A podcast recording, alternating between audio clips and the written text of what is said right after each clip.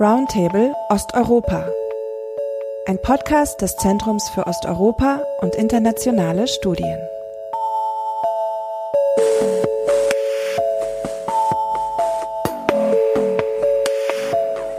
Welcome to the roundtable in which we will discuss some of the big concepts that we've already been using throughout the day. Um, we've given the roundtable the title post-socialism, post-communist transition, global east, question mark. That's very important. Conceptualizing legacies of change since 1989. And it's my pleasure to welcome three panelists for this discussion. I start with you, Tatjana. Professor Tatjana Thelen is an anthropologist. Uh, she's based at the Institute of Cultural and Social Anthropology at the University of Vienna. And she has worked and written extensively on the economic consequences of reforms in Eastern Europe, especially, but not only, on property relations and social inequality. Countries that she has written on are, for example, Hungary, Romania, but also Serbia and the GDR, or as a part of a country perhaps. Um, and the research focus has switched more recently to issues of care and welfare and kinship relations, but also, and she's probably in her own writings closest to the topic of this roundtable, um, also a critical engagement with the term post socialism. And we'll come back to that in a, in a moment. And next to her is uh, Dr. Juliane Fürst, historian. She's based at the Center for Contemporary History in Potsdam. She co-directs a research area there on communism and society and is involved in a, in a big project, which I think is relatively new, on legacies of communism. So there we're with the legacies of communism, not yet quite post-communism and post-socialism, but I think there will be a lot of interesting links between the two ideas that we can discuss. Juliana was a reader in modern history at the University of Bristol before she moved to Potsdam. And she has written books on, for example, Stalin's last generation, on Soviet post war youth, but also on different communities dropping out of socialism. So maybe we can get back to that as well. And she's completing currently a man- manuscript on the hippie generation in the late Soviet Union. And next to her is Professor Margarita Balmaceda, a political scientist, a professor of diplomacy and international relations at Seton Hall University. She's also an associate of the Davis Center at the Harvard University. And she's also, I'm happy to say, a member of the ZOiS Academic Advisory Board. And her research and teaching has been on different aspects of East European politics, with a particular focus, I think it's fair to say, on energy issues, energy dependence, energy interdependence, and both domestic and um, external issues around energy, with a particular focus on Ukraine, Belarus, and Lithuania. Um, my name is Gwendolyn Sasse. I'm the director of ZOiS, and I have the pleasure to, to, to listen to you now while I ask um, the questions. And we're dealing with very big concepts. And I would like to ask you all individually at first what concept or concepts do you really like or particularly dislike? I mean, you can take a pick. When we talk about these last 30 years since 89 or, or 91, depending on where you and if you even want to set a particular starting point. I think what will be really nice about this discussion is that we have different, three different academic disciplines uh, represented, and I'm not saying everybody is restricted to these disciplines, but I think in particular with regard to these issues, there are distinctive questions and methodological approaches, and I think this will probably come out in, in our discussion. So that's why I'm very excited about this round here. Tatjana, can we start with you? Okay, yeah, thank you very much for the invitation indeed. And you asked us beforehand to think about one concept actually, so I have not uh, some comparative thoughts about all four of them, but I picked actually the one which is most prominent in my discipline and uh, was also used um, today, um, which is post socialism. So I understood your question and the invitation, um, also as you said this morning, as, as an invitation to think about the epistemic value as well as the uh, fallacies in our theoretical conceptualizations. So the question would be, what do specific concepts make us see and uh, what do they hide by highlighting specific um, aspects? So for me, that's a question of what is kind of a proper comparison, like um, are we comparing apples with pears, but rather how concepts or way of, ways of producing knowledge by being heuristic device uh, shape our perceptions and context, but also um, what we usually call reality itself. So some of the discussions this morning already pointed into that direction, and I will take up some of the issues that have been raised. And um, I, I, stick to post socialism, but one could easily make, I guess, the more or less same arguments for the other terms. So most of the speakers um, have taken the concept up as an empirical or heuristic device, searching for similarities and differences during the last 30 years in a specific set of countries. And this shows already one, one of the things a concept does, and, and this one also. It homogenizes phenomena under one label. And one speaker today, this morning, said he would not care what label that is if the content remains the same. And I would like a little bit to caution against such a notion of what concepts do, but because I think we need to be very attentive to the work they actually do. So, one first observation is what this concept does post socialism turns into a geographic um, region. And this is not self evident since. Uh, post uh, in the first place uh, seems to be a, a temporal uh, denominator. So, which would invite, and partly does, uh, does invite us to debate the appropriate periodization. And we had some of these questions also today. So, this includes asking, as has been done this morning, what is the proper starting point and when does it stop and what marks then the end of post socialism? So, but how did it become then, if it is uh, essentially a temporal term, a regional concept? And furthermore, how can a set of countries be defined as characterized by something that is absent, namely socialism, and with what effects again?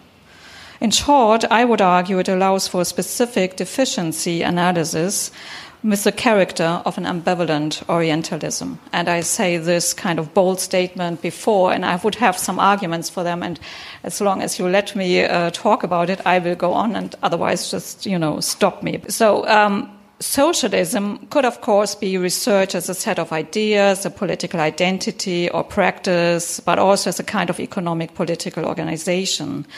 And in the discussion this morning, uh, but also more broadly, um, it is most often taken up as the political formation of uh, socialism in the former Soviet Union and its and its allies. And this is kind of taken for granted uh, starting point. So the similarities seem to be located in a set of political and economic organizational features, which I'm not going to repeat here. I think we all know them. And in short, specifically in Europe, essentially, um, what was the notion is that there are living the same people within a regrettable, inefficient economic and unethical political institutional setup. And this kind of homogenizing tendency makes the actually polymorphic nature of socialist transformations vanishing out of sight and feeds into the analysis. So there is a legacy of, of socialism which feeds into what is then today called the legacy of post socialism in conceptual terms. So at the time, the transformation in the aftermath of the collapse of state socialism in Europe privileged action oriented research and theoretical approaches. And as a result, modernization theory, which had previously actually been deemed failed, experienced an unexpected revival. Similar to the changes and upheavals in the post colonial era, many political actors regarded a Western model of development as a goal and ultimate outcome of post socialist transformations. So this story is, I think, you know, the, the normal story. In contrast, but how is this possible if a theory that is deemed dead, you know, ex- experienced this revival? And I would argue that in contrast to the post-colonial societies um, at the beginning of the transformation process, at least, post-socialist societies were considered kindred, so structurally similar enough for the West to envisage a successful realization of the modernization process based on this old paradigm. This construction of the initial sameness in contrast to another stimulated a broad reception um, of economic analysis. As this initial optimism for a quick adjustment to Western standard failed, culture or mentality began to increasingly being used very much like an earlier analysis of post-colonial transformations as a residual category for explaining the apparent failure to produce Western-like conditions. Relying on such an analysis of socialist economies, generally perceived as deficient, becomes then responsible for path dependency, for various drawbacks, or what eventually then was sometimes called a failed transformation, and we discussed this morning if it is failed or partly a success and so forth. So I have one more point to make, and then I will stop. So, in addition, the collapse of state socialism also had uh, global implications, which then sometimes remained under this regional radar. So, this is a kind of a second consequence. So, the day in the morning, at one point, China and Vietnam were mentioned. And I also see a slow opening to this region among my, my colleagues in Vienna who are Eastern Europeanists. So this is probably a broader tendency in this area. Less often mentioned, and here also not taken up, was Cuba. And one could add other Latin American countries. However, more or less totally left out are African countries. And I would argue that here, kind of a similar or part of this ambivalent orientalizing attitude is at stake. So there would be either a test not to be, you know, really or seriously socialist enough uh, to be talked then about also as post socialist, respectively, culturally too different. So, if there are similar processes detected, uh, for example, in values and practices among co workers during privatization processes, they are differently interpreted, uh, scholarly interpreted. So, either as, for example, kinship in Africa or solidarity in Poland. So, thus, the second point I want to make here is that there would be still a potential in framing the term as less regional and more analytical. A comparison then could open up with such aspirations, could then, I would argue, still lead to new insights.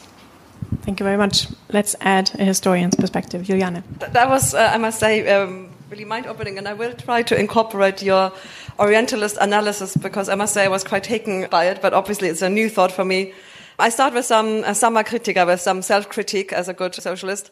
Even though I am uh, indeed running a project called The Legacies of Communism, I actually think it is a misnomer.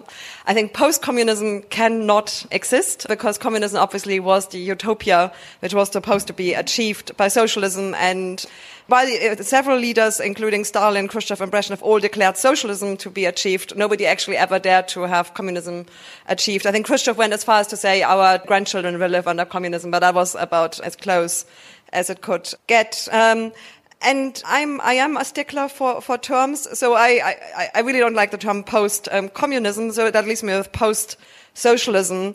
And that's one I like to play around with. And actually, since I don't want to be only negative and self-critical, I do have two terms which I've come across over the last few years, which I do like. One of them is still socialist still socialism, uh, and the other one is not yet capitalism. Um, and I think it shows, I mean, historians tend to like years and then they like to dissolve years, and I, I very much belong to that category. Clearly, I mean, actually, one of the fascinating things about the end of the Soviet Union is how unremarkable it was. How there was so little difference between the 31st of December 1991 and the 1st of January 1992. There were no street demonstrations.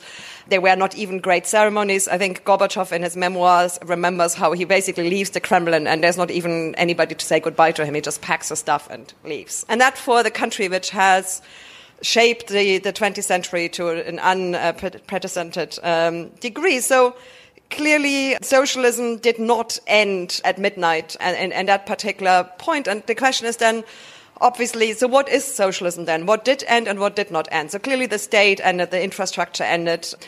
I agree it cannot be a geographic term. I also, however, think it cannot be a strictly defined chronological term.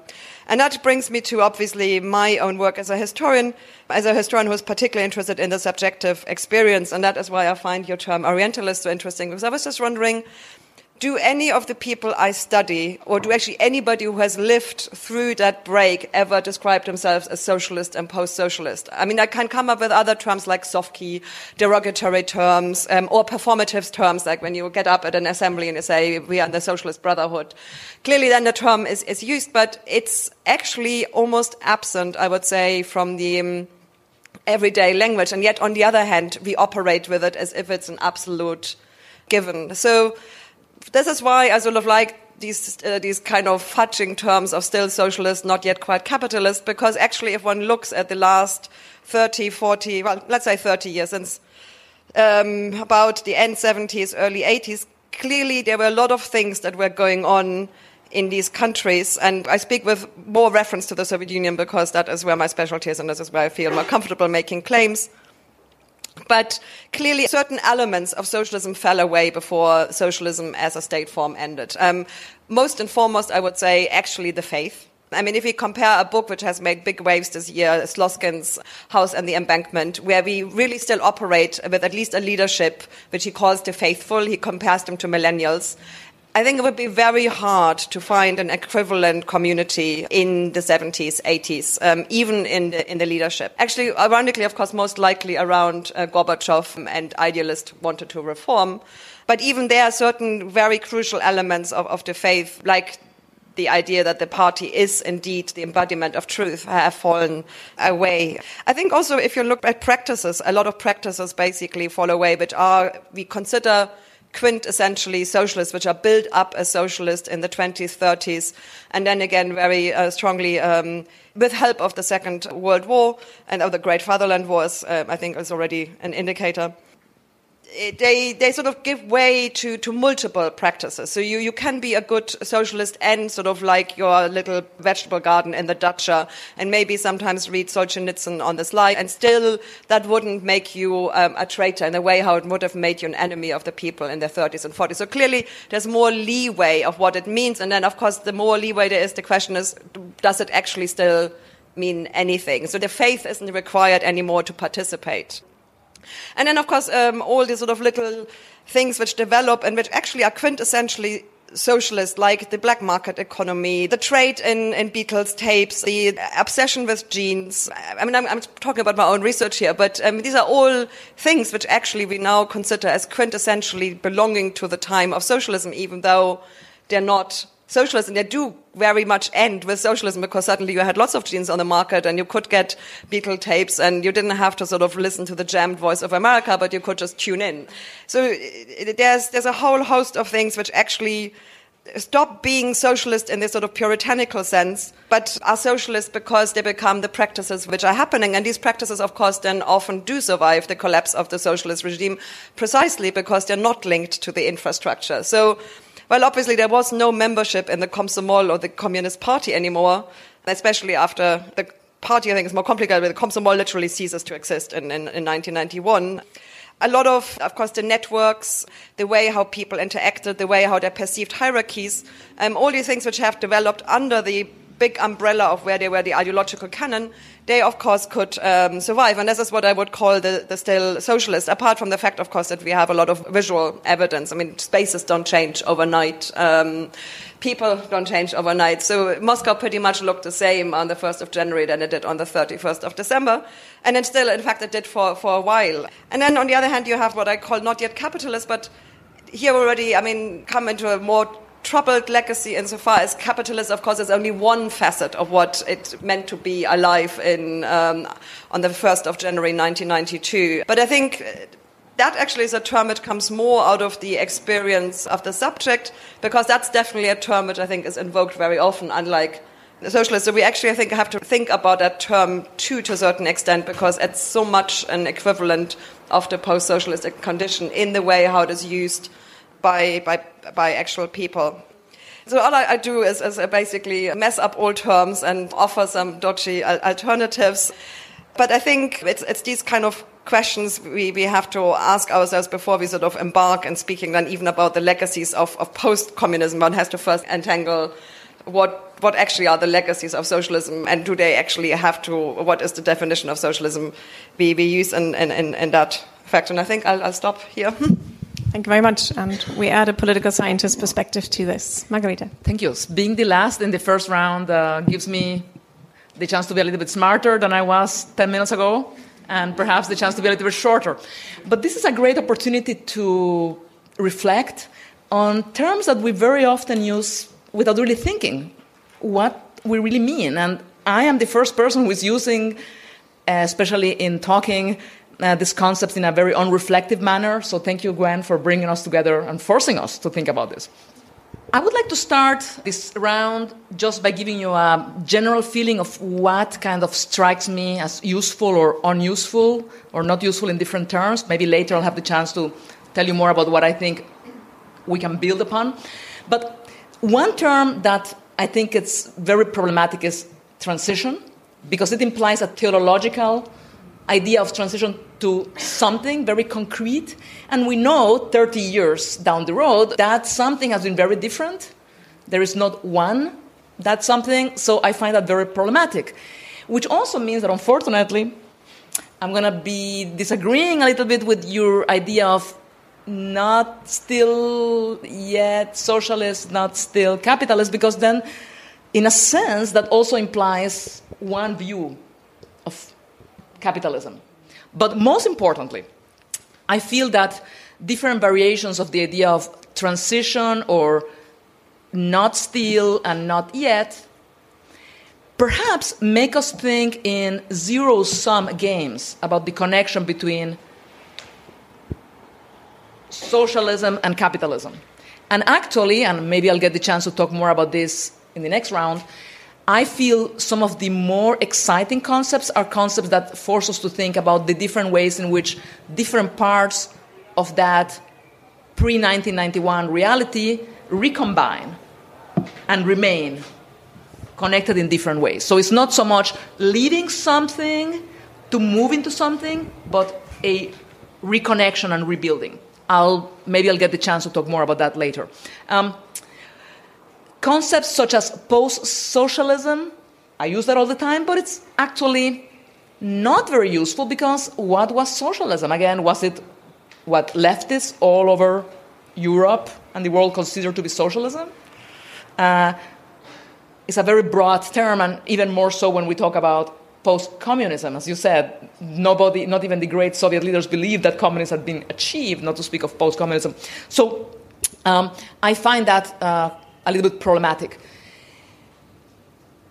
The term post Soviet, at least when we are actually talking about former republics of the Soviet Union, I find that perhaps not very sexy, but useful because it makes us think back about, about a concrete institutional system very concrete. We, we can kind of get our hands to a great extent onto what it was, and a system we can see how it affected what would happen afterwards. Just to give you one example, the way the Soviet Union worked in terms of the power or not power of different union republics as union republics, as potential civic nations and how that of real policymaking power these Union Republic institutions had vis-a-vis either central institutions or informal institutions.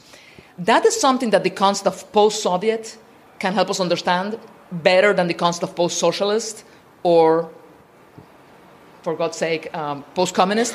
For example, if we look at the way in which union republics actually had very little control over key industries. Key industries, not only in the energy field, but in a couple of other fields, were directly controlled by sectoral branch ministries in Moscow. Uh, at the same time, you had ministries at the level of the Union Republics. In different cases, they had different powers. In other cases, they were, to quote an author writing in the early 2000s, many cases, they were just mailboxes for receiving instructions from Moscow.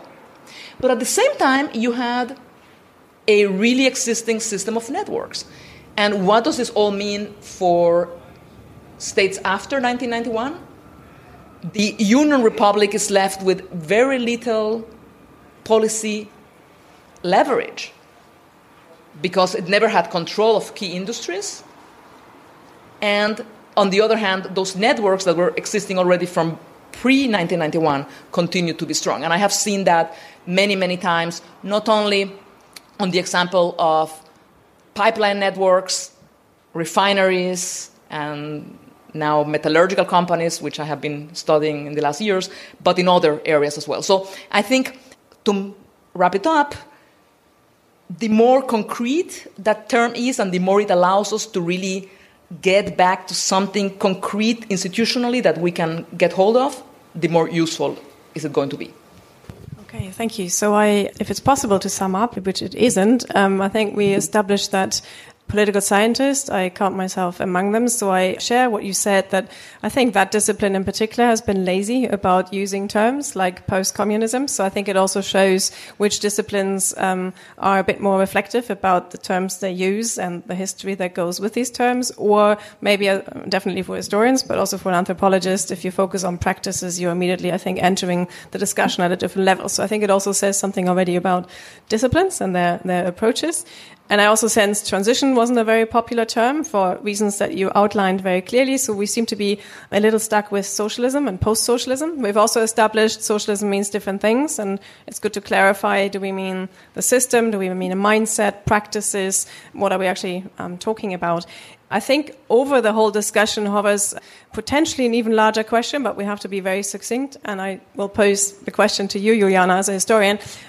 I mean, how should we even think about legacies? I mean, what are legacies? As a historian, I'm sure you find it highly amusing when political scientists plug into the equation legacies or socialist country. This is how the discussion started. I think also in political science it has become much more nuanced than that. And it's also how we think about the diversity of starting points and, and outcomes that has moved along a lot. Um, but nevertheless, I'm sure you come at it with a different view and please tell us how we should understand legacies and maybe you can link it immediately to how can we make this perhaps also the step from understanding what could be certain legacies from maybe not just 89, but maybe, as you said, it started earlier. And can we and should we think also of 30 years, bringing a temporal horizon into it as a period that has now also led to created its own legacies? Never mind if they were exactly linked to socialism or something else. Um, well, thanks, thanks for hitting me with that question. And as Gwen well knows, I too have dabbled in political science, uh, which probably made me a historian. Um, that gives me a chance to clear up, which I think might be a little bit of a misunderstanding of that term, still socialism, not yet capitalism. I actually meant that very much as a facet of certain lives. And that sort of actually brings me to the question about legacies. As a historian, I would always say that everybody's experience, every subjective experience is fragmented. And it's absolutely possible to have even contradictory experience of one and the same person, let alone of one and the same group, uh, let alone of a large number of people living in a diverse space, uh, ranging from basically Berlin to, to Vladivostok. So when I speak of, of, of, still socialist, which would be sort of hitting onto the question of legacies, there clearly are things in everybody's life who lives in these spaces which uh, are post-Soviet, post-people's democracies to, in, this, in this geographical space where they're on a daily basis, they're reminded or they enact something which is still linked to experiences uh, which either they themselves or their parents have assembled and experienced under the socialist states. And I think that if one goes down, and I, am a, I'm a historian who really likes working on the individual level, I think one really has to go down to to the individual and see what are these things because they're not the obvious uh, things always. I mean, clearly, I think there are very few. I mean, there in the Soviet Union or in the ex-Soviet Union, you have people who still vote communist and clearly still have either remained or resurrected a certain bit of, of communist faith uh, or communist ideas. But I think the, um, the real legacies are actually the ones which are more subtle. And I think a lot of that has to do with how people understand terms, how vocabulary is used, which I think is very useful to start the whole discussion with a question of what is the vocabulary we use and how does this actually reflect or not reflect or supersede vocabulary which is used by the people we study. And I mean, of course, when we think of legacies of, of socialism, legacies of um, communism, we very quickly also then start doing a sort of kind of comparative history, which I think can, can have its dangers, but of course it is also useful because what actually gives us that benchmark of what might be socialist if it's not looking, I mean, if it's not straight out of Marx, um, Engels, or Lenin, uh, but we still somehow think in the socialist, what gives us the benchmark? And of course, the benchmark is the West. So, in a way, I think that comparative look is justified. One has to use it very carefully. And I think, therefore, quite often it is interesting to see how do people understand certain key terms which have defined the last 30 years, uh, like democracy, um, like freedom. I mean, I find the term freedom is an incredibly interesting term to look at how that uh, mutated, but how, how freedom is, is still defined I would say, by many people in ex socialist states in that abstract of the freedom of state intervention and regime policies, um, which I think is very different how freedom resonates in the West. So that's just, I mean, I don't want to go down to concrete examples because then one has to explain everything, but in, in great detail with, without being too generalistic. But um, I think the, the idea of terminology, how people use and understand terms which govern their sense of belonging in society is, is, a, is a really important one if one looks at legacies. I'm not an anthropologist, but I think historians sort of like to dabble in all sorts of disciplines. I myself am also very interested in practices, and I think practices are um, and, and, rituals are an extremely powerful way of keeping legacies, which do not necessarily again have to be ideologically loaded, but can have their roots or can have achieved their meaning in the time of Soviet Union or other socialist states. I mean, I, I attended the panel on uh, Lviv um, just before and clearly, even things which look super new, like the new nationalist rhetoric or the veneration of uh, Stepan Bandera, actually, of course, these processes were put in motion precisely because of other policies during socialist times. So again, it's not that they look socialist per se, but they are leftovers of, um, of times when precisely this discourse was the most provocative thing one could do. So, um, yeah, I think terms practices and memory, of course. Of course, legacies are also a subjective experience, and especially as a historian of subjectivities, I, I would really have to subscribe to that. Uh, I think what people remember as being socialist, of course, also matters, no matter if that is de facto something they have uh, experienced or really was part of their socialist lives. I mean, the Spreewald Gherkins, I think, are a famous example of having been made a quintessentially GDR item by the film Goodbye Lenin. They were, of course, there beforehand, but I have a hunch, and I, I, don't actually have empirical data on it, but I have a hunch that their prominence as a socialist icon really is a post socialist phenomenon. I think there, there are several things and as we all know, that's, that's not even a conscious process. I mean, I think um, as a, somebody who does a lot of oral history, it is really fascinating to um, think about what we know in terms of science of how memory works, how every time we recount something, we overwrite memory. And, and, and, de facto, maybe possibly what is really important in terms of legacies is not actually what is what one can trace as a de facto existence, but what is the perceptives of what is there, and no matter how, if it is positively or negatively um, coded. Mm, thank you. Tatjana wanted to come in, and maybe you can also link it a bit to, if you weren't going to do this, to the question of how you think about legacies or how you think we, we should start thinking about legacies. Yeah, thank you. That was actually my idea to come at, at the point uh, of legacies, because I think it's interesting that, that again, talking about legacies, we kind of seem to swim on the empirical level. So, what I wanted to point to in my introductory words was actually that there is a legacy of, of our, we have a scientific legacy in our way to conceptualize whatever it is, practices, terms, and so forth. And while it might be very good if a concept or the value of a concept is kind of increasing, if its content is more clear, so the second argument I made is that the concept of socialism or post-socialism has an unrecognized content, which is the region. So if we talk now about the empirical legacies in people's practices, way of thinking, way of relating, I would say, from my observation, there are very similar things going on, for example, in Tanzania, but they are not acknowledged. So the term is kind of limited in its analytical value to a region, which I think is uh, problematic. It can also travel in another way. So if we put more stress on, on the kind of intellectual or scientific legacy of a concept, I think it should travel back. By this I mean that if the reflexivity of anthropology or other disciplines allow us to, to question our concepts at the example of post-social societies, and, and you named a few, democracy, uh, freedom, and um, could add civil society, I guess, and others. I think it's not only that the comparative point should be the West, but to see how this can help us to develop a kind of a I guess, better theory in a way. I leave it here for the moment.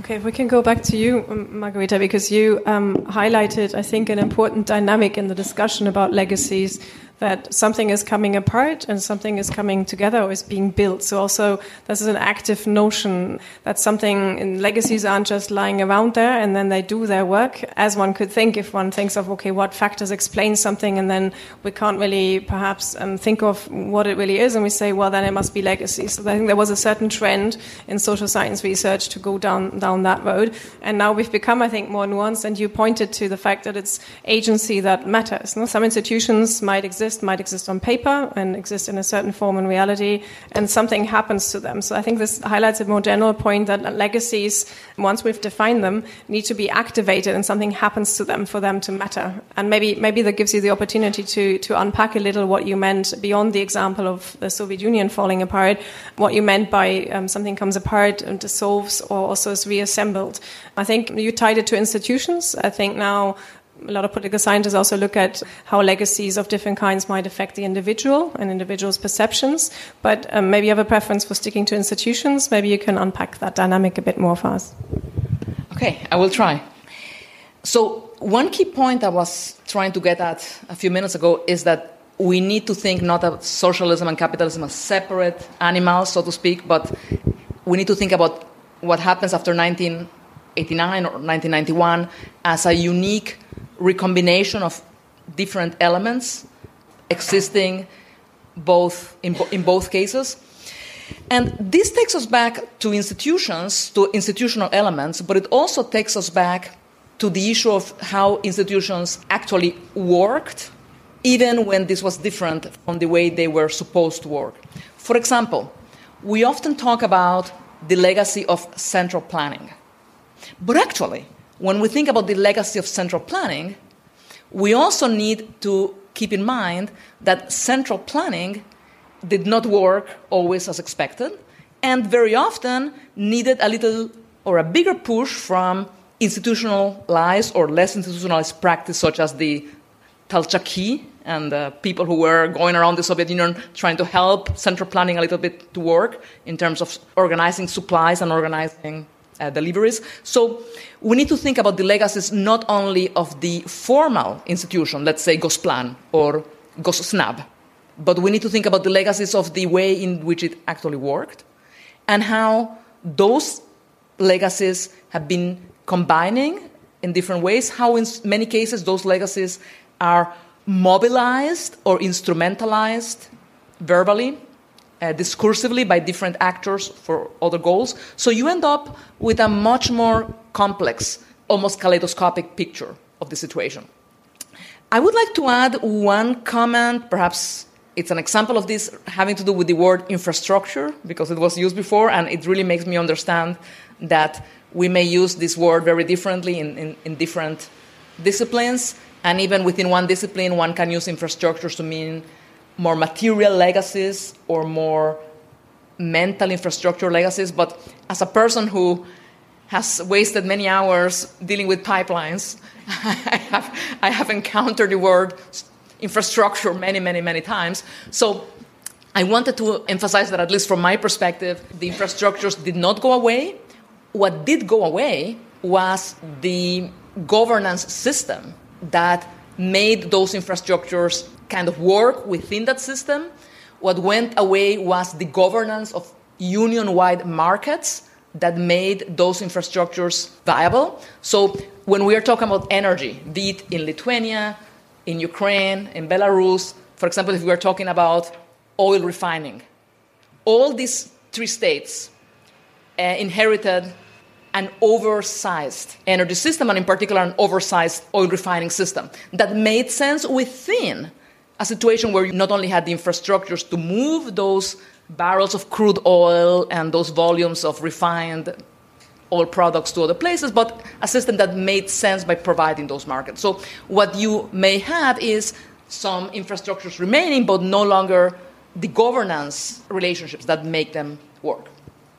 Uh, so I want to leave it at that for now, but I want to emphasize again that it's not about one or the other, it's about the recombination of different elements and actors explicitly and actively instrumentalizing these concepts.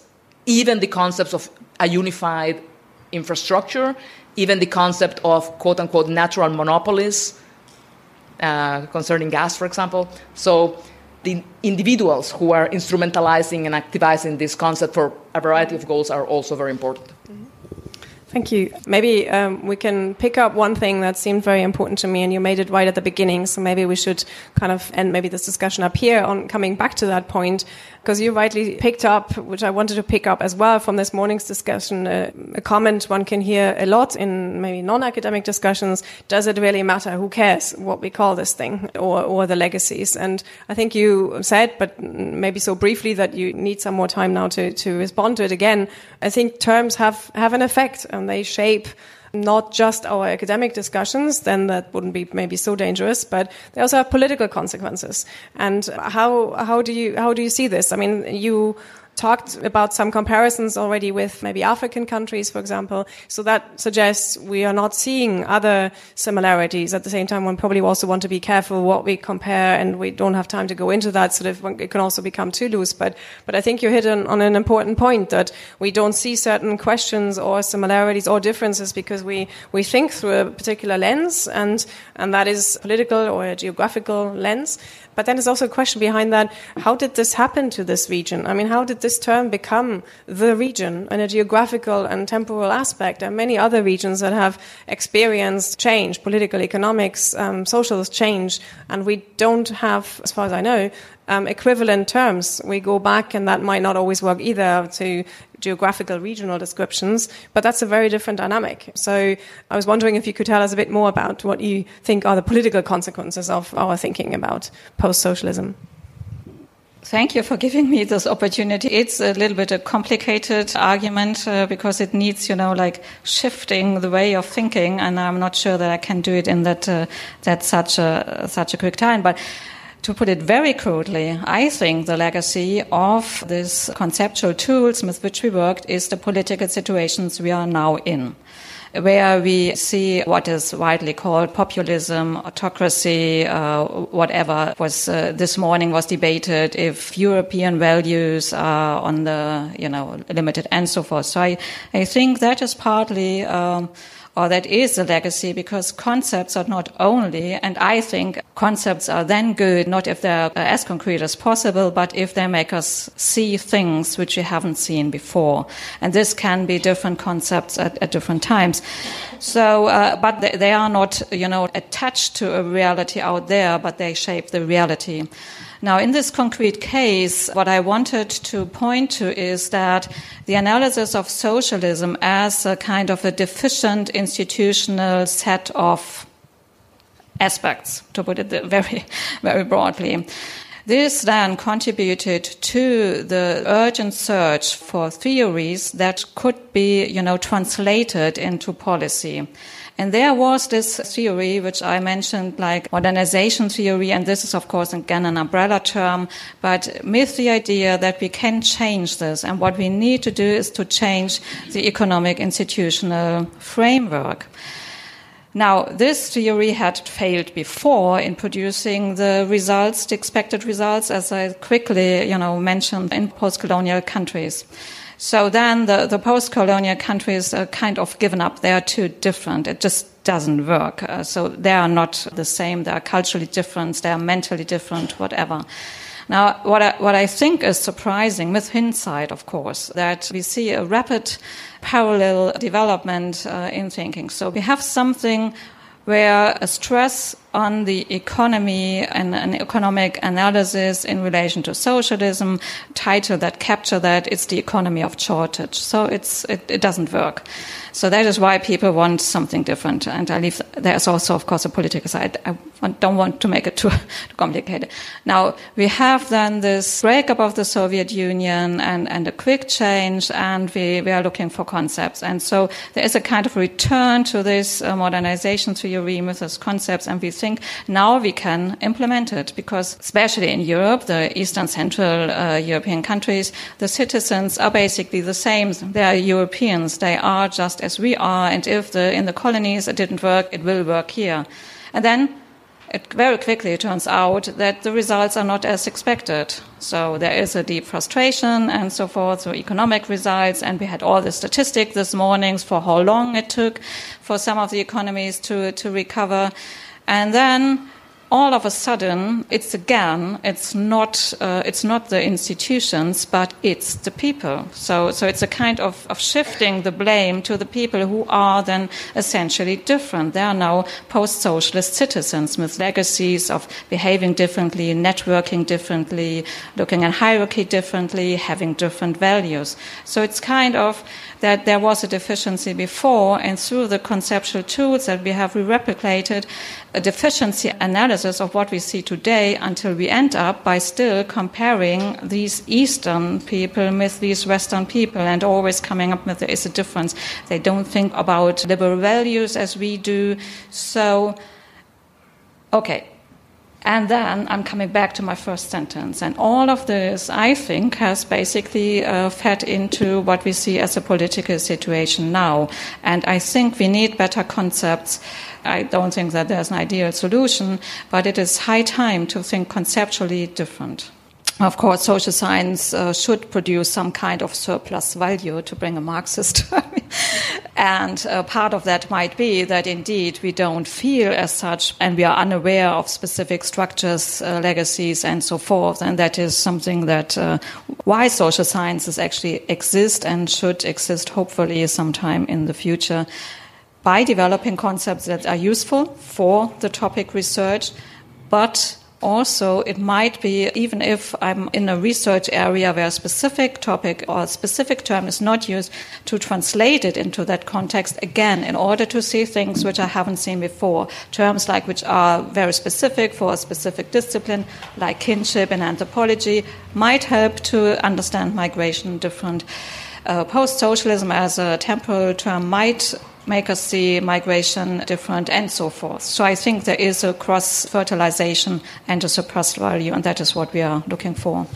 I think that's a nice final sentence for our discussion because it's really about the use of concepts, so also flawed concepts. And I think probably every concept is ultimately flawed, makes us realize certain things and starts a discussion if we're willing to be reflective upon it. And maybe it seems that we've come to a point um, where at least we, we can all agree, I think, and also across disciplines that socialism didn't mean the same thing everywhere. So something to, to assume that therefore the starting point was exactly the same is flawed. And we've seen, and also in this morning's panel, we've seen how much diversity we spot also since the end of socialist systems, at least. So I'm not quite sure we're, we're certain how we can find our way through this complexity, but I think we'll continue working on it and we'll think of follow up events on this discussion, which I've thoroughly enjoyed. So thank you very much to the three of you.